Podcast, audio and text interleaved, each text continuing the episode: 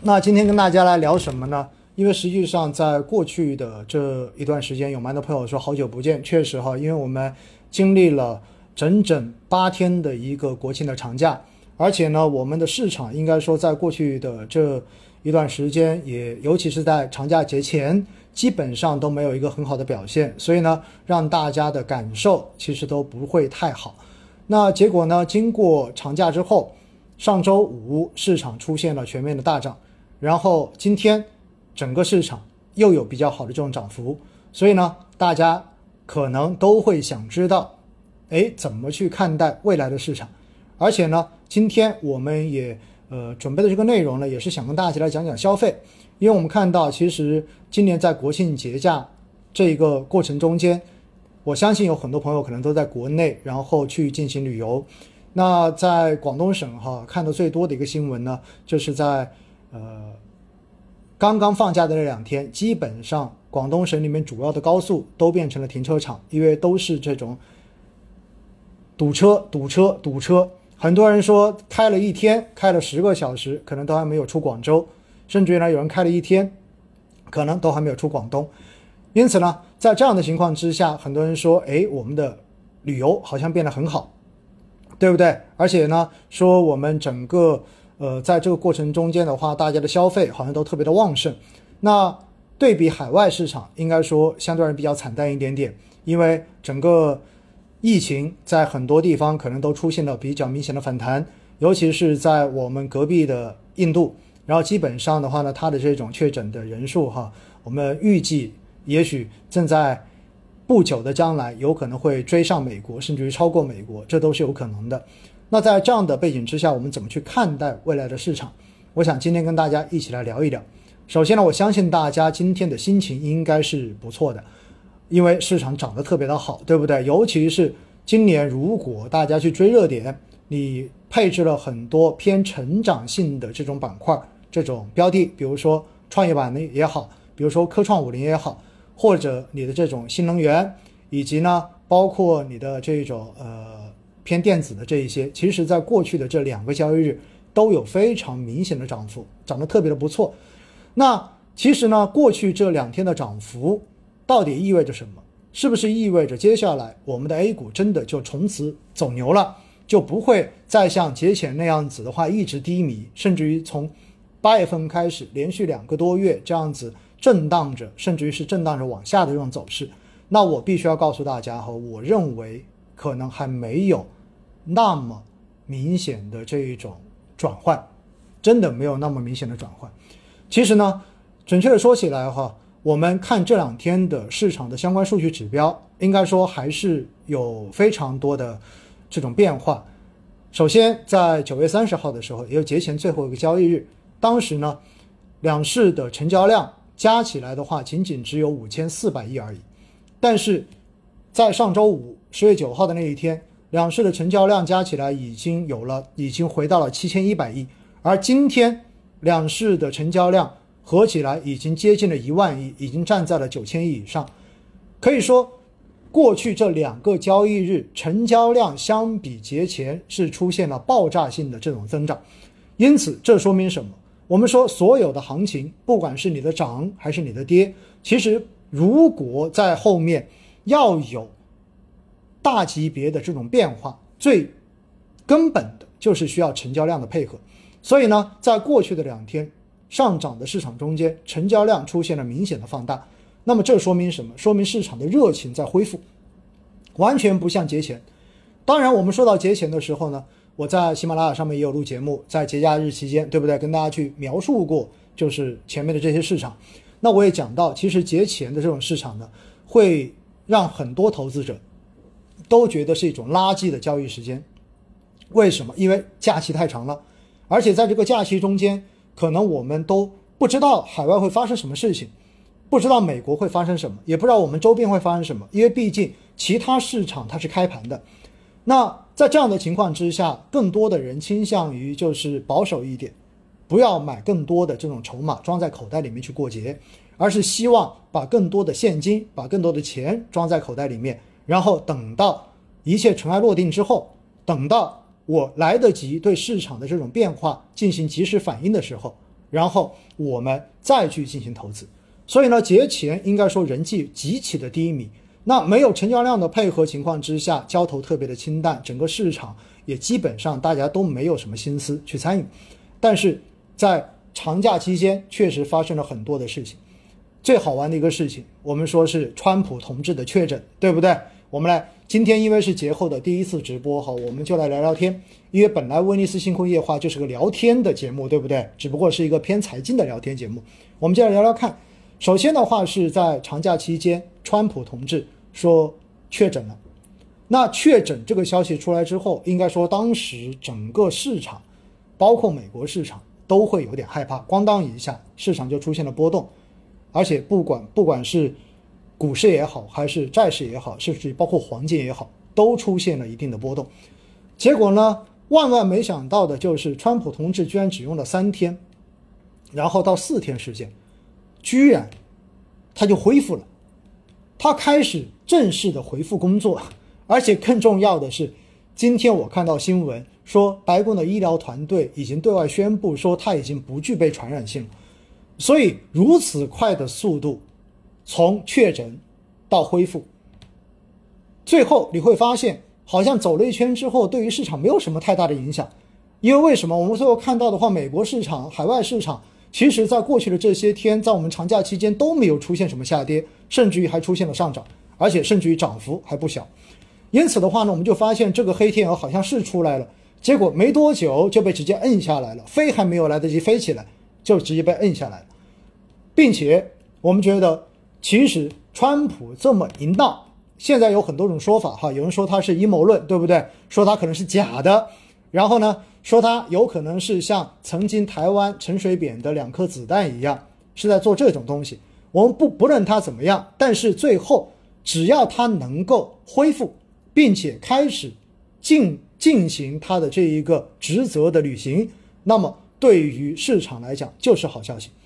而且重要的是，对于未来的大选，其实是有非常大的这种影响的，因为在西方来说，需要的是一种 power。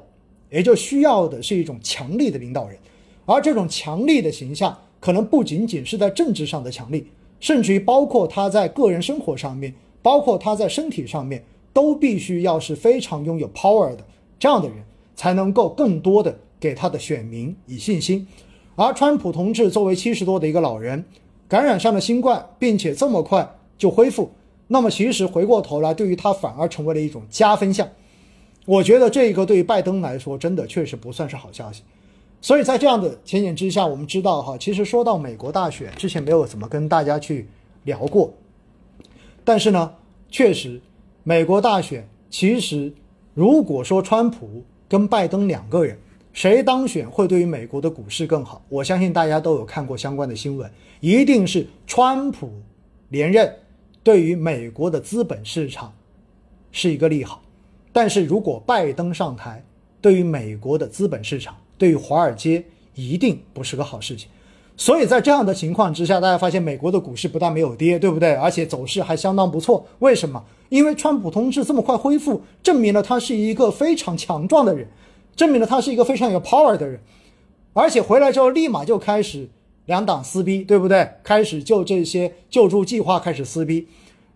于是。市场上面好像对于这一个就变成了利空出尽，就变成利好，所以川普确诊的事情不但不是利空，反而成为了美国资本市场的一个利好，这就是很关键的一个事情。那除此之外还有什么呢？除此之外，我们又看到，在这个过程中间，我国的经济确实是不错的，因为在整个我们的。长假期期间，我们的旅游市场极其的火爆。那国内旅游市场火爆呢？我觉得有很重要的原因是什么？有很重要的原因就是因为大家出不了国啊。大家想是不是这样子？现在根本就出不了国，因为你只要出国，禁令都没有开放，大家基本上出不去，要旅游只能在国内。而你一在国内之后，大家发现没有？今年旅游。在这个黄金周，绝大多数人都去了哪边啊？绝大多数人都去了西北，都往西北去了。我在前两天看了一一个照片，不知道大家有没有看过，在很多社交平台上面都有发的一个照片。那个照片是月牙泉，那月牙泉的话呢，就有很多游客骑着骆驼，然后在那边排队嘛，因为人太多了，所以骆驼的话在这里连绵不绝哈，在路上都是。然后他配的那个说法特别的好玩，说猛的一看，还以为匈奴又打回来了。感觉好像在拍那种大片中间匈奴的大军，然后又直接过来了。所以呢，我们这说明什么？说明其实今年这一个国庆，大家前面被疫情所压抑下来的这一种消费的热情，终于找到一个爆点给爆发了，而且刚好中秋节又是跟国庆连在一起，所以呢。让国内的一个消费消费的这一个态势猛然之间被点燃了出来。那虽然这个数据出来之后，我要告诉大家，就是今年国庆节期间的这些数据，旅游的这些数据，我们的今天这个标题有写，对不对？四千六百多亿。那这个数据到底是高还是低呢？我必须要告诉大家一点哈，这个数据其实相比往年是要差的。大概只相当于去年的百分之七十，就是百分之六十到百分之七十的水平，但是我已经觉得非常了不起了。为什么？因为今年我们经历了这么大的一个疫情的冲击，对不对？所以在这样的情况之下，我们今年的国庆节的黄金周已经旅游市场恢复到了去年的六成到七成，我觉得这一点已经是非常非常了不起了。而更重要的是什么？更重要的是海外。在过去的这一段时间，大家还愁云惨淡，尤其是欧洲那一边，有很多地方很有可能社交禁令又要出来了。为什么？因为出现了疫情的反弹。大家都知道，其实之前呢，在今年三月份疫情刚出来没多久的时候，当时刚刚复工，我当时在公司做直播的时候，基本上参考了一下大家所有人的这种意见，包括医学专家的意见，大家可能都觉得这一波的疫情。病毒天一热，病毒可能就玩完了，对不对？就没有了。结果没想到的话呢，这一次的这个病毒明显这个适应性要更强一些。但是我们也知道，从传染病的这个角度上来说，其实气温越低，对于病菌来说的话，是一个对病毒来说是一个更加有利的、有利于生存的这样的环境。所以，当气温降下来之后，尤其是冬天，很有可能疫情的这种传播。极有可能发生反弹。实际上，在国内，我们今天也看到了，包括像青岛，对不对？也确实出现了这样子的反弹。那在这样的情况之下，我们就是说，海外愁云惨淡，疫情好像复发的态势非常非常的明显。结果一看中国，大家热火朝天的开车堵在路上，堵在高速上面，然后的话，在西北。每个看黄叶、看红叶的地方，全部都挤满了人。这种对比一出来之后，我觉得对于西方的这一些投资者也好，对于西方的民众也好，真的是有非常大的冲击的，因为对比太明显了。那这种对比出来之后，我觉得哈，我们可以从几个方面来理解这个事情。一方面，作为海外的投资者而言。他们会不会认为中国的消费都已经如此的火爆，恢复的如此之好了？是不是意味着他会对于中国经济的表现更加充满信心啊？他会觉得，哎，我们这边还没有搞定，疫情还在这里搞。当然，我们现在看到上个月欧洲的相关的经济数据，包括美国的数据，其实都开始有明显的回升了。这是很正常的，有点像我们当时二季度的这个数据一样，都已经开始回升了。但是相比中国，他们差距还有点大。所以，当我们的这一些画面出现之后，我觉得对于西方的冲击是巨大的。所以，西方的投资者对于中国经济的信心会更强一些。我们知道，其实很多东西，尤其是在政客的这一种宣传之下，在媒体的这种宣传之下，其实哪怕我们的经济真的恢复的比较好。但是，当你没有这种冲击感的画面跟数据真正的展现在他们面前的时候，很多人还是不信的。但是看到之后，哎，眼见为实，他就信了，这是一点。而第二点，当看到我们这一边，大家玩得不亦乐乎，大家的旅游黄金周过得特别开心，外面还在愁云惨淡的时候，是不是也会提供更多的机会给到外面的这些政客？所以你会发现，甩锅的这些动作有可能会做得越来越明显。因此，在这种情况之下，我们需要的是什么？我们需要的是更加淡定的做好我们自己的事情。